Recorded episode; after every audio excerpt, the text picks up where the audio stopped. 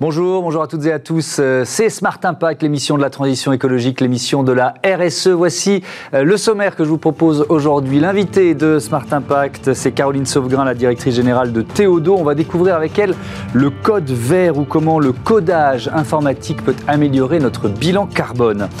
Faire émerger une filière des circuits courts alimentaires autour des grandes villes, ce sera le thème de notre débat. Euh, tout à l'heure, on verra notamment comment Monoprix a donné la main au directeur de magasin pour dénicher des partenaires locaux. Et puis dans Smart Ideas, une étudiante qui euh, crée son entreprise pour trouver la solution à une maladie de la peau qui concerne une femme sur quatre entre 15 et 35 euh, ans. Codage, alimentation, santé, trois univers, 30 minutes pour y découvrir des initiatives RSE. Voilà, c'est Smart Impact.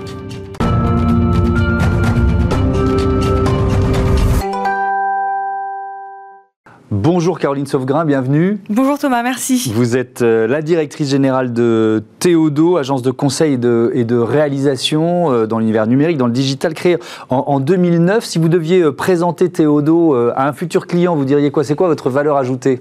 En fait, nous avons une manière de faire unique sur le développement de logiciels sur mesure, comme vous l'avez dit. Mmh. Euh, une manière de faire qui nous permet de développer beaucoup plus vite que le marché et de manière euh, écologique. Mmh. Qui sont vos clients? Alors, nous travaillons avec deux grands types de clients. Mmh. Euh, des grands groupes qui souhaitent accélérer leur transformation digitale et vous connaissez toutes les boîtes du CAC 40, donc BNP comme des banques ou alors LVMH dans le luxe. Et puis aussi des scale-up des startups, des pure players qui se lancent dans le digital et qui ont mhm. besoin de nous pour les aider à accélérer. Là, par exemple, on peut parler de Evaneos, on peut parler de Smallable dans le e-commerce, mhm. on peut parler de Mano Mano, des boîtes qui démarrent. Euh, D'accord. Et alors, si on prend l'exemple Mano Mano, qu'est-ce que, qu'est-ce que vous avez fait? Euh, Ça change quoi finalement dans le, euh, dans le développement et, dans l'impact carbone de Mano Mano, votre, alors, votre présence? Ce qu'ils vont, faire avec nous, c'est qu'ils vont construire leur site e-commerce. Donc, euh, Mano, Mano distribue des outils de bricolage pour euh, le grand public. Ils mhm. Euh, ils vont pas directement nous demander de coder de manière plus écologique, mais nous, quand on va développer telle ou telle brique du logiciel, on va penser notamment à faire du code qui est ce qu'on appelle performant. Du code performant, c'est du code qui se télécharge très vite et qui permet sur votre téléphone portable, qui peut-être commence à dater un peu, de quand même fonctionner. Du coup, comme le code est performant, vous n'avez pas besoin d'acheter le dernier téléphone, qui lui est plus puissant, et vous pouvez continuer à utiliser votre téléphone et donc le jeter moins vite et donc comme ça euh, participer à une moindre consommation énergétique euh, dans le domaine du numérique. c'est très intéressant, il y a un effet euh, boule de neige en quelque sorte. Je vous donne un chiffre qui est sur ces The Shift Project. L'empreinte carbone du numérique devrait atteindre 7,5% des émissions mondiales dès 2025 si le secteur suit la tendance actuelle. Coder vert, euh, Caroline Sauvegrain. Ça veut dire quoi concrètement? Alors, il y a deux il y a deux domaines où on peut coder vert. Le premier domaine, c'est faire attention à coder du, code mmh. qui consomme moins d'énergie sur les serveurs.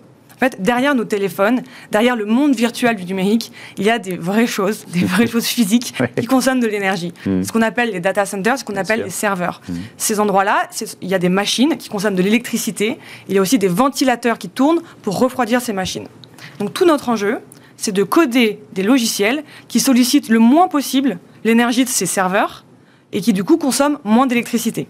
Et ce sont les logiciels qu'on va retrouver derrière tous les usages euh, de, notre vie quotidienne. Hein, à chaque fois qu'on utilise un service numérique, derrière, il y a quelque part un endroit, un hangar, mhm. où il y a une machine qui tourne pour que sur notre téléphone, ça s'affiche bien. D'accord. Donc ça, c'est le premier, le premier domaine. Et mhm. ensuite, le deuxième domaine, c'est quand on fait un produit informatique, il faut réfléchir à coder le moins possible de choses dessus pour être sûr que ce qu'on code sert vraiment à l'utilisateur final on connaît tous des applications où il y a plein de choses à faire, plein d'options, etc. Alors qu'en fait, l'utilisateur ne se sert que de peut-être une ou deux fonctionnalités. Mhm. Donc l'idée, c'est de tailler dans le gras des fonctionnalités de, ce qui est proposé pour que le code soit plus petit et consomme moins d'énergie. Oui, mais ça, ça a un, effet sur la promesse du client, en quelque sorte. Il faut qu'il accepte de lui aussi mettre de la sobriété dans, sa, dans son appli et dans ce qu'il propose à ses, euh, à ses propres clients. Mais dans ces cas-là, on ne va pas faire porter le coût de la sobriété euh, mmh. dans le produit à l'utilisateur. On va faire de la conception avec lui, on va comprendre ce qu'il veut exactement et faire juste ce qu'il faut pour le servir. Mmh. Donc, on ne fait jamais de la sobriété numérique aux dépens de, euh, du service et de la satisfaction du client. Hmm. Euh, les, développeurs, euh, est-ce qu'ils sont formés à écrire du code vert ou est-ce que finalement, bon ben voilà, ce, une partie de la, la, première génération de développeurs, il n'y avait pas cette préoccupation et donc il faut apprendre à le faire Est-ce que ça suppose une mutation aussi de ceux qui codent? Oui, tout à fait. C'est un vrai sujet de formation. C'est un sujet qui émerge depuis quelques années, mais qui est, qui est relativement nouveau. Mhm. Et donc, il faut se former, bien sûr. Et même en tant que développeur, euh, on doit apprendre à coder de manière verte. Mhm. Concrètement, c'est ce que je disais tout à l'heure, c'est apprendre à coder de manière performante. Donc, que le code qu'on écrit se lit facilement pour une machine. Et ça, c'est des vraies compétences.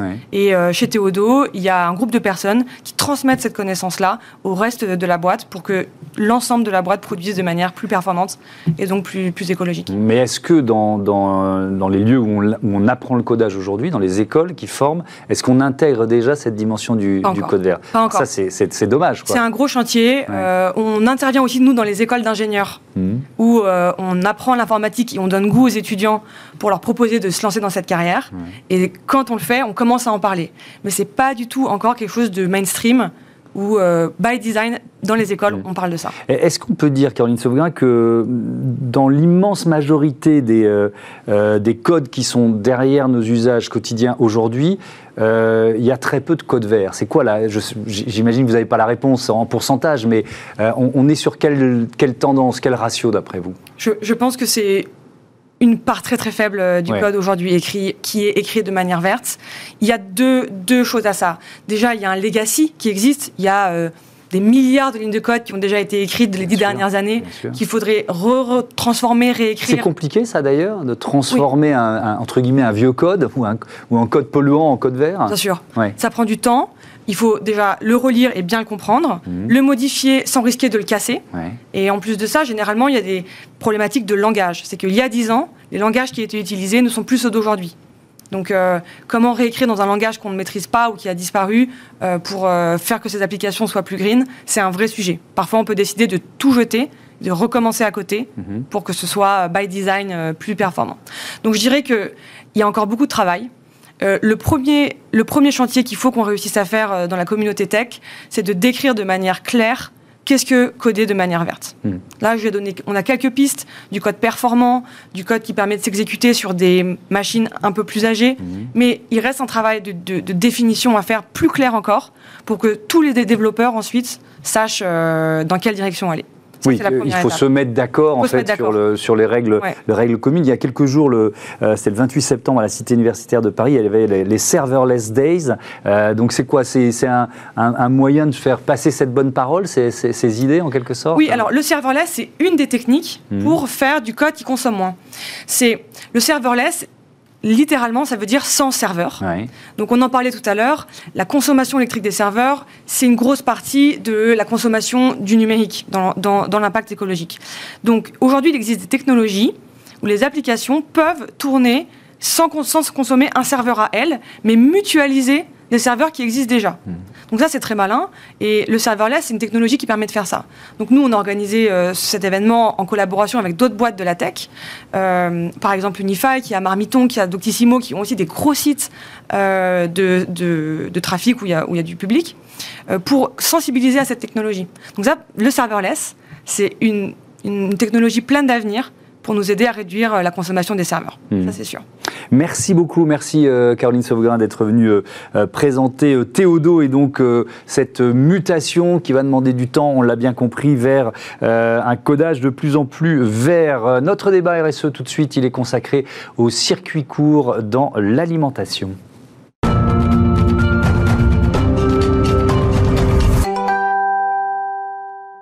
Comment développer les circuits courts dans l'alimentation urbaine? Voilà le thème de notre euh, débat. Je vous présente mes invités. Diane Collige, bonjour. Bonjour. Bienvenue, vous êtes directrice générale exécutive du groupe Monoprix. À vos côtés, Guillaume Fourdinier. Bienvenue à vous aussi. Vous êtes cofondateur et président d'AgriCool. Peut-être le constat pour euh, commencer, les Français qui demandent euh, du local, et puisqu'on parle d'alimentation du, circuit court, étude IRI de juin dernier, les ventes de produits locaux ont augmenté de 6% entre juin 2020 et mai 2021. Est-ce qu'on peut parler de patriotisme agricole, Yann Coliche? Oui, je pense qu'il y a une vraie, une vraie évolution et, d'ailleurs, la crise sanitaire qu'on a vécue a, vu une accélération d'une envie de consommer local. C'est-à-dire quand vous regardez les études, le, la première motivation pour aller consommer local, c'est mhm l'environnement bien sûr, mais la première qui arrive en premier, c'est défendre mon agriculture locale, mes industries locales. Et ça, c'est quelque chose qui, euh, qui devient de plus en plus prégnant. Alors, c'est n'est pas forcément récent, mais c'est croissant, vous diriez absolument, ça Absolument. Et d'ailleurs, vous citiez euh, un, chiffre, euh, je vais vous en donner un autre. C'est près de 90% des Français qui disent que c'est important de consommer local. Et donc là, quand même, c'est une forte accélération. il y en a plus d'un tiers d'entre eux qui disent et je, moi, je veux acheter davantage, davantage euh, local. On en parlait hier dans cette euh, émission, euh, Guillaume Fourdinier. Est-ce que le local est en train de prendre le pas sur le bio dans le, les préférences des consommateurs français? Alors, ce qui est sûr, c'est que c'est devenu en effet un des critères majeurs de consommation. Mhm. Je ne sais pas si ça prend la place. Je pense que c'est deux choses complètement différentes. différentes. Par contre, le bio, complémentaire d'ailleurs. Tout complémentaire, mais le mhm. bio en fait a eu une très très forte croissance hein, depuis je ne sais pas exactement combien d'années, mais depuis une bonne dizaine d'années au moins. Euh, et le local, en fait, aujourd'hui, est, encore minuscule. Ça représente à peu près 2% euh, de la consommation alimentaire. Et pourtant, justement, il y a en effet euh, presque 90% des, gens qui veulent manger plus de local. Donc, il y a Quel contraste un gros C'est 2, 2 de la consommation alimentaire aujourd'hui Exactement. Et c'est pour ça, en fait, qu'il y a ce vrai euh, voilà, besoin des consommateurs qui font fortement ressentir dans les, dans les sondages. Mhm. C'est quelque chose qu'on voit aussi. On a créé une association qui s'appelle le Conseil national pour la résilience alimentaire, qui rassemble à peu près 60 acteurs locaux. Et on, on partage complètement ce point qui est qu'à la fois voilà, il y, a, une vraie volonté euh, de local, que tout le monde est assailli de demandes, mhm. euh, mais qu'en même temps, euh, ça représente aujourd'hui très très peu encore dans la consommation. Ouais, 2%, je retiens ce, ce, ce, chiffre. Un circuit court, dans l'alimentaire, c'est quoi? C'est combien de kilomètres? Est-ce que c'est défini ça d'ailleurs? C'est une, bonne question. Non, ce n'est pas défini. Mhm. Euh, nous, chez Monoprix, euh, nous avons décidé que ce qu'on appelait un, produit local, c'est un produit qui est, euh, qui est produit à moins de 100 km du magasin. Mhm. Et d'ailleurs, on a même mis des petites ardoises dans nos magasins sur les produits locaux, où on a demandé au magasin d'aller mettre le nombre de kilomètres entre le producteur et le magasin, parce que ça permet aussi au consommateur de se rendre compte concrètement de sa consommation. Mhm. Et aussi, vous avez du local mais vous avez de l'hyper local. Euh, on a euh, des plantes aromatiques qui vont pousser au-dessus du, toit de, certains de nos magasins. Donc effectivement. Oui, j'ai vu qu'il y avait un exemple à Paris, c'est euh, à Beaugrenelle, c'est ça? Absolument, sur les toits de Beaugrenelle.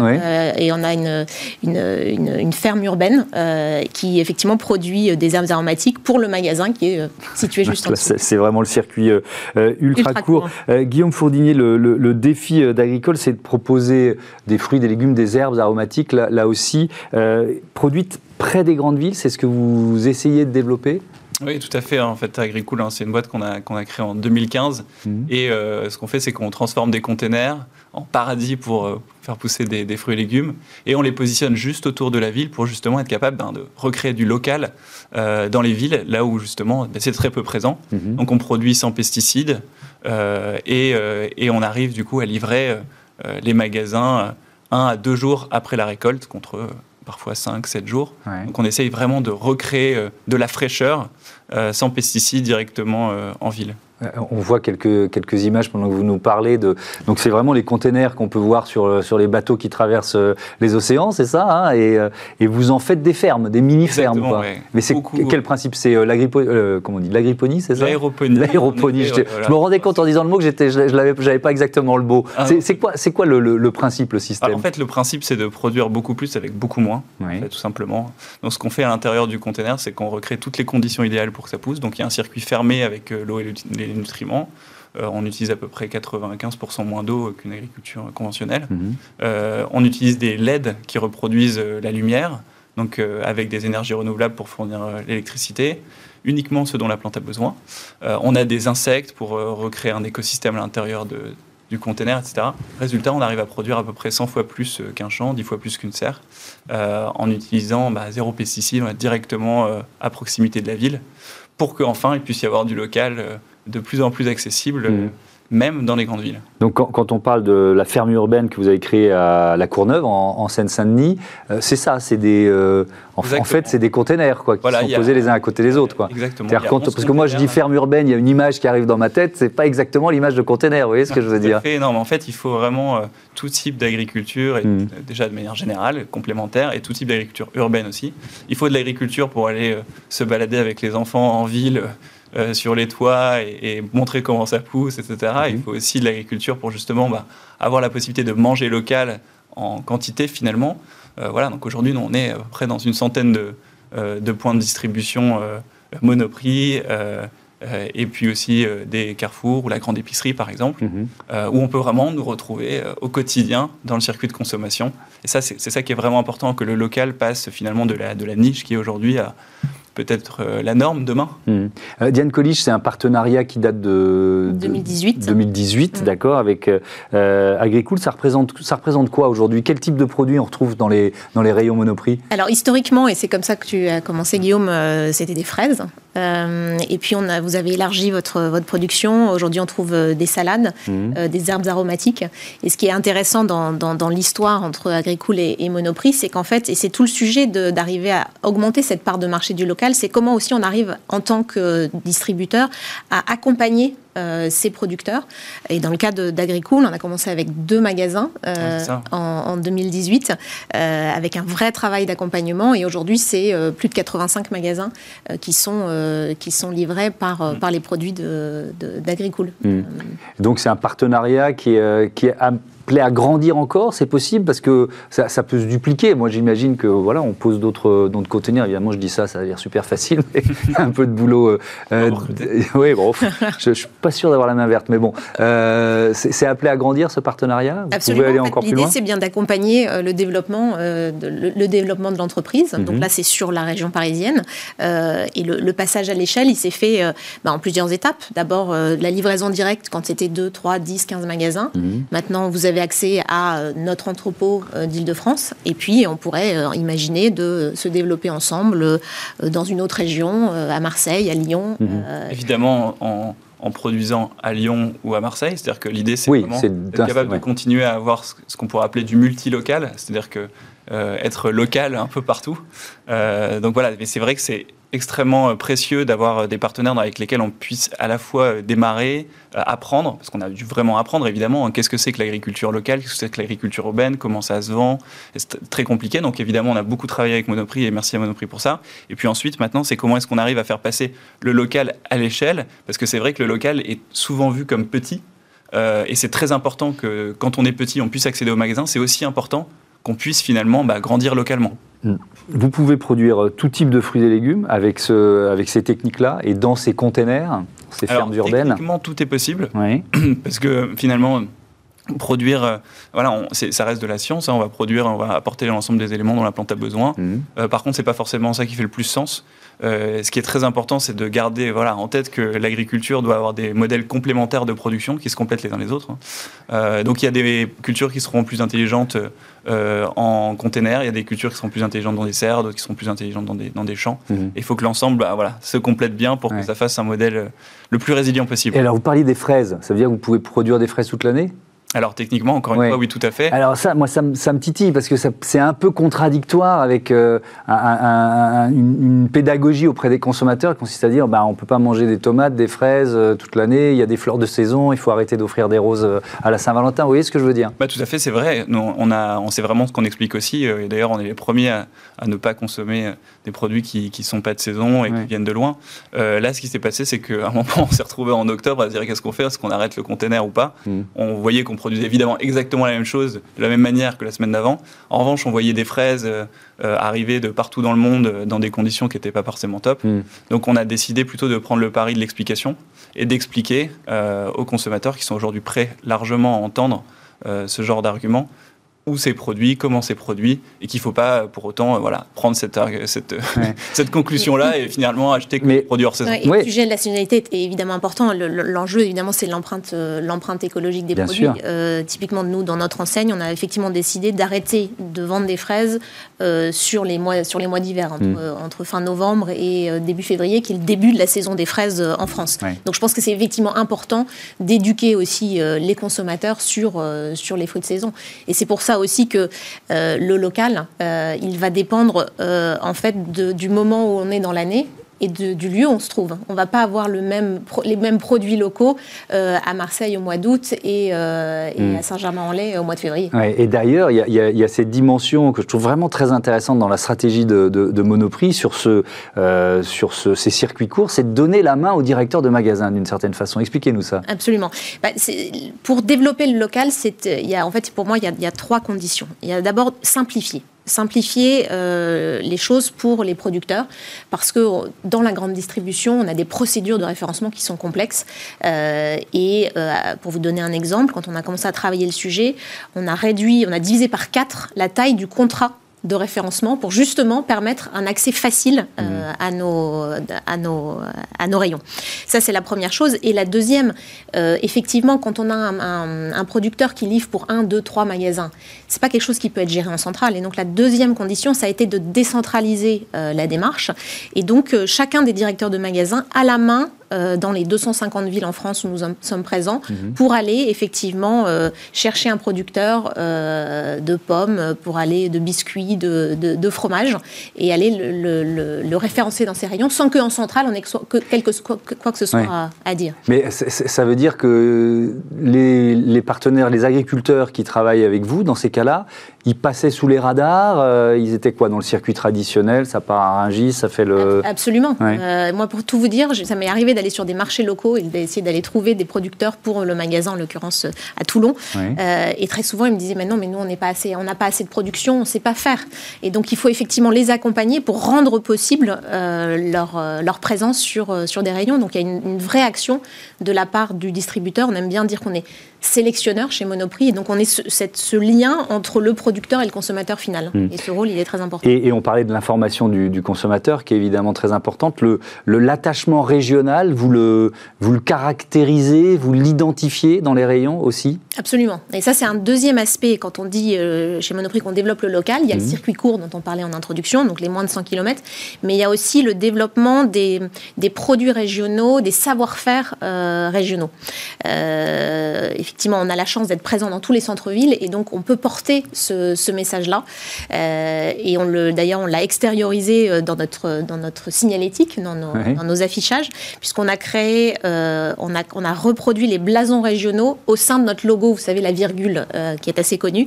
Et donc, vous trouverez dans les magasins du nord de la France le, lion de Flandre dans la virgule de Monoprix, en Corse, le mort mmh. dans, dans, la virgule. Et c'est aussi, une, on voit qu'il y a un attachement fort des clients, parce qu'on a fait des études clients sur, euh, bah voilà, sur ce patrimoine euh, Hmm. Euh, je, retiens ce chiffre que vous donniez, 2% seulement de, notre alimentation provient des, circuits courts. La tendance, c'est quoi, d'après vous On va terminer là-dessus, Guillaume? C'est de, voir ce chiffre doubler dans les, dans les 5 ans, c'est une tendance très forte? Ce chiffre peut, peut vraiment grossir. Hein. Je pense qu'on pourrait, on pourrait avoir 10% de local euh, qui soit disponible euh, en grande distribution. Mais ce qu'il faut euh, pour ça, c'est vraiment qu'on soit capable de mettre la place dans les rayons pour le local, parce que c'est vrai que de base, on, a quand même tendance à voilà avoir. Donc, on a des nouvelles initiatives, mais de manière générale, on met le local un peu là où il y a de la place. Mmh. donc, il, serait vraiment important de définir une place dans les rayons, dans le merchandising, disponible pour le local uniquement, et puis selon, selon les régions ensuite être capable d'adapter de, pour prendre les producteurs locaux à ces endroits-là.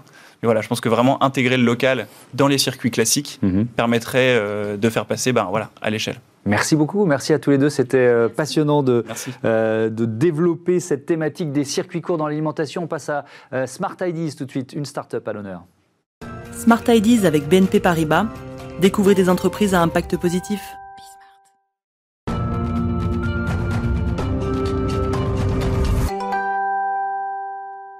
Smart Ideas avec euh, Victoire Duhamel, bonjour. Bonjour Bienvenue, vous êtes euh, cofondatrice avec euh, Thibaut de Fonréau de Thank You Lab. C'est une histoire assez étonnante que vous allez nous, nous raconter. Ça commence par une maladie de peau dont vous souffrez d'ailleurs tous les deux, la kératose pilaire. C'est quoi? C'est quoi cette maladie? Exactement. Alors la kératose pilaire, c'est une maladie de peau génétique qui touche en fait 40% des moins de 35 ans. Mhm. Euh, je me suis rendu compte que j'en étais atteinte. Enfin, j'ai mis le nom, le nom scientifique euh, réellement quand j'avais 19-20 ans. Je suis allée voir des dermatologues et des pharmaciens et on me donnait toujours la même réponse. Mademoiselle, c'est votre grain de peau, il va falloir vous y faire. Et en fait, je ne me suis pas satisfaite de cette réponse. Mhm. Euh, quand j'avais 12-13 euh, ans, je refusais d'aller à la piscine avec mes amis parce que j'étais trop complexée par ce problème de peau. C'est quoi C'est des petits boutons En fait, euh c'est des petits boutons rouges, secs et rugueux mhm. au niveau des bras, des fesses, des cuisses. Et il y a même des gens qui en ont sur le visage. Donc ça peut être extrêmement complexant. Alors on parle d'une maladie, mais c'est une maladie bénigne, donc qui n'est pas dangereuse pour la santé, mais c'est vrai que le préjudice est esthétique. 40% hmm. euh, des moins de 35 ans, titre des jeunes femmes, ça touche aussi les, les, les, hommes. Les hommes. D'accord. En moindre proportion? En 60-40. D'accord, ok. Donc il y a vraiment un, phénomène, hein. il, y a, une maladie, il y a un sujet, et il n'y a pas de traitement. Vous décidez d'en inventer un, quoi. je ne peux pas dire autre chose. C'est exactement ça. Hmm. C'est exactement ça. Quand on me dit, mademoiselle, il n'existe pas de solution. Mhm. Au début, euh, quand j'ai 15 ans, ça consiste à mettre du fond de teint sur mes jambes. Et plus tard, vers 19-20 ans, je me dis s'il n'y a pas de solution, je vais en faire une. Et c'est à ce moment-là que Thibaut rentre en jeu et que je lui propose de faire ça avec moi parce qu'il est complexé euh, par le même problème. Mhm. Et on commence par faire plein de recherches sur Internet, sur Google, on se renseigne. le petit chimiste illustré. C'est exactement ça. On s'improvise chimiste. Et je nous revois euh, dans sa cuisine à tout désinfecter avec de l'alcool à 90%, les lunettes de chimiste, les blouses, mhm. les bushers, les et en fait, c'est là qu'on s'est rendu compte que la formulation, c'était un métier. Et on a commencé à benchmarker un petit peu les laboratoires autour de nous. Mhm. Moi, j'aimais déjà beaucoup la cosmétique, donc c'était un sujet que, que, je connaissais. Et euh, il y avait un, ce petit laboratoire en Suisse que j'aimais beaucoup, qui s'appelle Naturalps. Et euh, petit coup de culot, je contacte le fondateur sur LinkedIn. Mhm. Je lui envoie un message en lui disant, voilà, moi j'ai ce problème-là, j'ai envie de trouver une solution. Deux semaines après, il montait à Paris, on se rencontrait et on en a parlé pendant quatre heures. Et j'ai été très surprise de la crédibilité qu'il m'a donnée, alors qu'à ce moment-là, j'ai à peine 20 ans. Et vous êtes étudiante, c'est ça? Vous êtes étudiante tous les deux quand vous lancez l'aventure en, en, Master 1 de droit à Assas et euh, commence euh, la grande aventure des deux ans de recherche. Deux ans de recherche et, développement pour euh, trouver la, bonne formule. mais qui vous a financé? Comment vous avez pu faire démarrer l'aventure en quelque sorte? Alors, le laboratoire a été vraiment très gentil. Il mhm. nous a fait un prix d'amis pour la recherche. Et on s'est autofinancé avec nos petites économies. Euh, on a fait moitié-moitié avec Thibaut. C'était un peu euh, des jobs étudiants, par-ci mhm. par-là. Et on a demandé un petit peu d'aide à nos parents aussi. Et mis bout à bout, on arrive là, trois ans plus tard, avec un bel investissement qu'on espère récupérer lors de notre campagne de crowdfunding. Alors oui, vous lancez une campagne de financement participatif. Pourquoi? Pour, pour lancer pour de bon le produit, c'est ça? Pour l'industrialiser Pour produire, en fait, exactement, pour produire. Maintenant qu'on a identifié le problème, mhm. qu'on a trouvé la solution, il est effectivement temps de produire. Et pour produire, on, a besoin de financement. D'accord. Donc, euh, sur, quelle, euh, sur quelle campagne euh? Ulule. Ulule. Donc on peut participer à, la campagne de, de financement. L'objectif c'est quoi? C'est de évidemment de financer, mais c'est peut-être aussi de créer une communauté. On, sait que c'est important pour les, notamment pour les marques de cosmétiques. Absolument. La grosse partie du job, c'est surtout de lever le tabou sur ce problème de peau, mmh. parce que c'est pas un hasard que personne ne soit capable de l'identifier aujourd'hui. C'est parce qu'en fait, il est tellement complexant que quand on est complexé par un truc, finalement, on finit par l'endormir et par arrêter de s'en parler même à soi-même. Mmh. Et aujourd'hui, la mission principale de Lab, c'est de dire que ce problème existe existe et d'y apporter une solution mmh. et qu'on lève en fait euh, les tabous sur les complexes de peau. Et ça va s'appeler Skin Restore, c'est ça? Skin Restore. Skin Restore, avec le bon accent, c'est le, le, nom du produit. Merci beaucoup. Merci, euh, Victoire Duhamel. Bon vent euh, à Skin Restore. Donc euh, voilà, c'est la fin de cette émission. Je voudrais remercier celles et ceux qui m'accompagnent tout au long de la semaine. Joséphine Dacoury à la, à la production, à la programmation avec Louison Guégadin aujourd'hui, vive la Bretagne. Hector Imblot à la réalisation, Mamou Saïd au Salut à tous. à très bientôt sur Bismart.